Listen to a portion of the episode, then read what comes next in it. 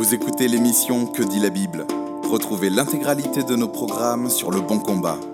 www.leboncombat.fr Bonjour à tous, bienvenue sur Que dit la Bible, l'émission hebdomadaire du blog Le Bon Combat. Ici Guillaume, je suis avec mon cher ami Florent Varac. Salut Florent. Bonjour Guillaume.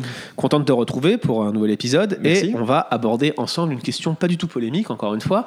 Euh, tu connais euh, très bien, comme moi-même, le, le- le débat qui, qui se focalise sur la fin de l'évangile de Marc. Alors, la question qu'on se pose souvent, euh, qui va être un petit peu, qui va servir d'introduction à cette émission, c'est est-ce que les versets 9 à 20 de Marc 16 sont canoniques ou est-ce qu'ils ne le sont pas. Je te pose la question à toi parce que tu es pasteur, tu n'es pas forcément un spécialiste euh, de la critique textuelle, et justement, moi j'aimerais avoir ton avis de pasteur. Est-ce que c'est canonique ou pas? Est-ce que tu le prêcherais ou pas? Alors moi je le prêcherai euh, simplement parce que sinon on m'accuserait d'avoir modifié le, le texte biblique. D'accord.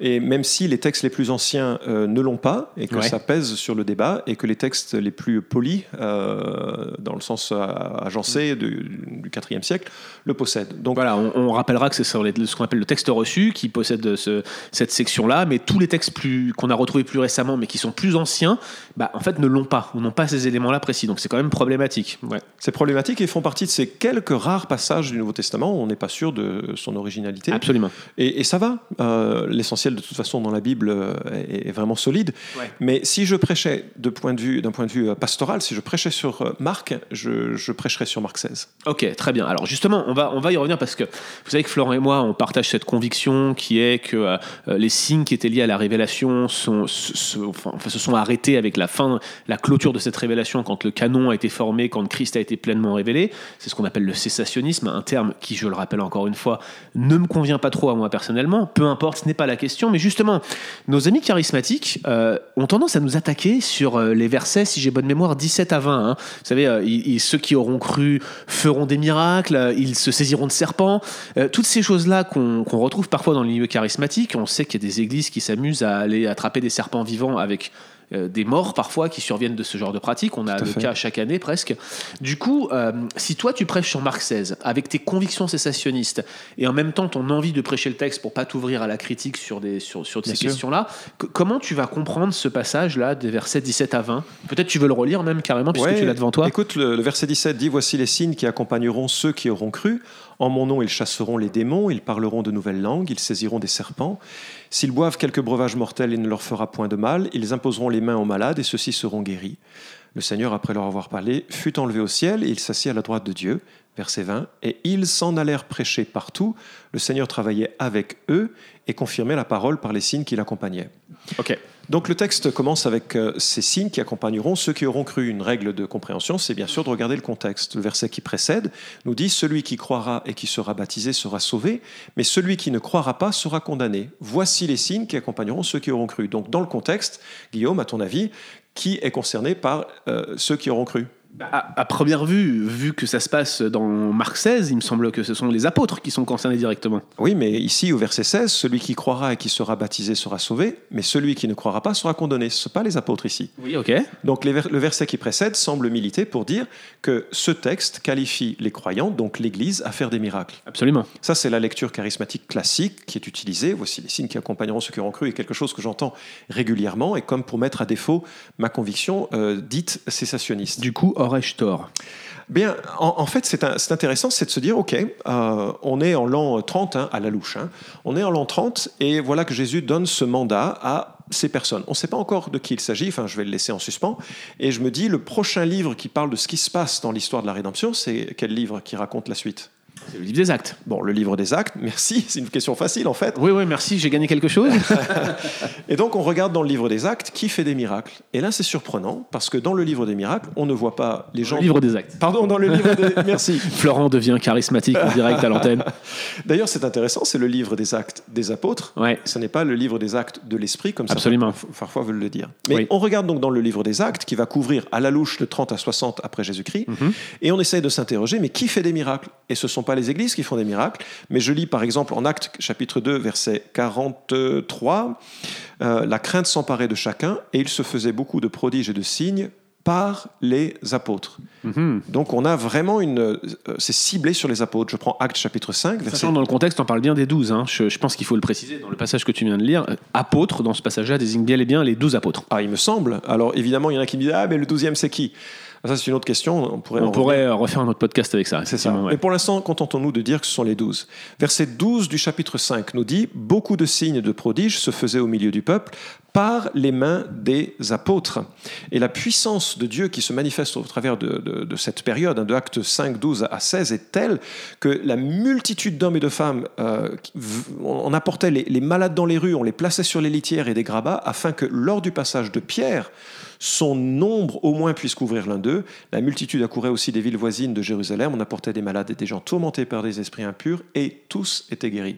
Mais je veux souligner, beaucoup de signes et de prodiges se faisaient au milieu du peuple par les mains des apôtres. Et en fait, dans le livre des Actes, qui suit donc le mandat laissé en Marc chapitre 16, on n'a que deux catégories de personnes qui font des miracles. Euh, on, voyons les apôtres, et à un moment donné, les apôtres sont débordés. En Actes chapitre 6, ils demandent à ce qu'on trouve des substituts, en quelque sorte, Ouais. qui vont les représenter.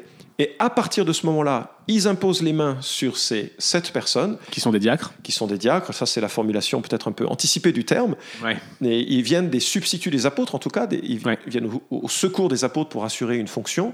Et à partir de ce moment-là, et seulement à partir de ce moment-là, nous avons aussi des miracles réalisés par ces sept, en tout cas Étienne Et Philippe. et Philippe. Les deux seules autres catégories euh, de, de- de personnes qui font des, des- des miracles. Alors, je trouve ça in- intéressant qu'en Marc chapitre 16, nous ayons cette promesse de faire des miracles, mais dans le livre des actes, il n'y a que deux groupes de gens qui font des miracles, les apôtres et ceux sur qui ils imposent les mains. Ce qui est totalement compatible avec ce que nous dit l'apôtre Paul en 2 Corinthiens chapitre 12, verset 12. Il dit la chose suivante.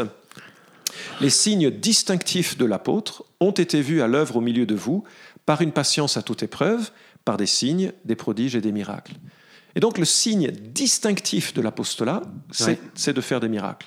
Donc je reprends mon- ma promesse en Marc 16, je vois dans le livre des actes que les apôtres et ceux sur qui ils imposent les mains faire des miracles, je vois que Paul écrit aux Corinthiens que la, la carte de fabrique, la marque de fabrique d'un apôtre, c'est qu'il fait des miracles.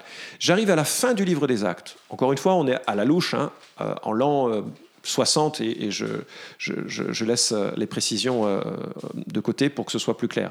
30, le mandat est posé. L'an 60, euh, on est à la fin du livre des actes. Quelques années plus tard, l'auteur de l'Épître aux Hébreux écrit Ce salut, chapitre 2, verset 3, ce salut annoncé à l'origine par le Seigneur nous a été confirmé par ceux qui l'ont entendu. Alors on se dit, tiens, ce salut annoncé à l'origine par le Seigneur a été confirmé, souvenez-vous du verbe, confirmé, on reviendra dessus, il se retrouve en 16-20, Marc 16-20. Il a été confirmé par ceux qui l'ont entendu. On dit, mais qui a entendu le Seigneur? Peut-être, euh, tu dirais quoi? Euh, Tous les croyants, si je suis la logique euh, qu'on a suivi en Marc 16. Ah, ben, Ce salut annoncé à l'origine par le Seigneur nous a été confirmé par ceux qui l'ont entendu. Ceux qui ont entendu le Seigneur, je dirais que c'est plutôt les apôtres. Eh oui. Et verset 4 nous dit Dieu appuyant leur témoignage par des signes, des prodiges, des miracles variés et par des communications du Saint-Esprit selon sa volonté. Waouh. Donc je reviens sur Marc 16 et je me dis ok, Marc 16, j'ai une promesse. Acte, voilà comment elle se réalise, les apôtres et ceux qui les représentent. 2 Corinthiens 12, 12 me dit que c'est une marque de fabrique d'un apôtre. Et à la fin, Hébreu 2 me dit que ceux qui ont vu le Seigneur, ils ont confirmé leur message par des signes et des prodiges. Donc j'avais raison, en quelque sorte, c'était bien les apôtres qui étaient en jeu dans Marc 16. Voilà, donc il faut revenir à Marc 16, essayer de voir un peu plus près. Voici les signes qui accompagneront ceux qui auront cru. On se dit, mais peut-être si on remonte un petit peu plus haut, je vois au verset 14, Jésus se montra enfin aux onze pendant qu'ils étaient à table, donc les onze apôtres, hein, Judas est décédé, et il leur reprocha leur incrédulité et la dureté de Mhm. leur cœur. Donc je me dis, mais peut-être que les signes qui accompagneront ceux qui auront cru, c'est pas ceux qui auront cru de façon générale, et on imagine à ce moment-là que ce sont les gens de l'Église, mais ceux qui auront cru parmi les apôtres. C'est cela. Donc, parmi les apôtres, ceux qui auront cru, qu'est-ce qu'ils vont faire? Ils vont faire des signes, des prodiges exceptionnels. Et effectivement, c'est ce qu'ils font dans le livre des Actes. C'est attesté par 2 Corinthiens 12, 12. C'est attesté par Hébreux chapitre 2, versets 3 et 4. Mais ce n'est pas une promesse générale pour l'Église. Et je conclus avec le verset 20. Et ils s'en allèrent prêcher partout. Le Seigneur travaillait avec eux et confirmait la parole par les signes qui l'accompagnaient. Je, suis totalement à l'aise d'y voir dans la promesse de Marc 16, non pas une promesse générale pour l'Église, mais la promesse aux apôtres, ou du moins à ceux qui croiraient. Et Jésus vient de reprocher aux apôtres leur incrédulité et la dureté de leur cœur. Et il les invite à, au contraire, croire paisiblement, sereinement, pleinement à sa mort, sa résurrection et, toute l'intention qu'il a pour eux de les envoyer par euh, toute la terre pour proclamer l'Évangile et avec la promesse qu'ils seraient revêtus d'une puissance particulière pour attester par des miracles de l'authenticité de la révélation qu'ils apportent avec la nouvelle alliance. Vraiment super, merci pour cette explication Florent. Alors vous retrouvez Florent euh, chaque semaine sur le blog toutpoursagloire.com. Son podcast s'appelle Un pasteur vous répond. Abonnez-vous si ce n'est pas fait, il est encore temps de vous repentir et de cliquer sur je m'abonne. merci Florent d'être euh, venu euh, et de, de, nous aider à mieux comprendre la Bible. Merci pour ton ministère.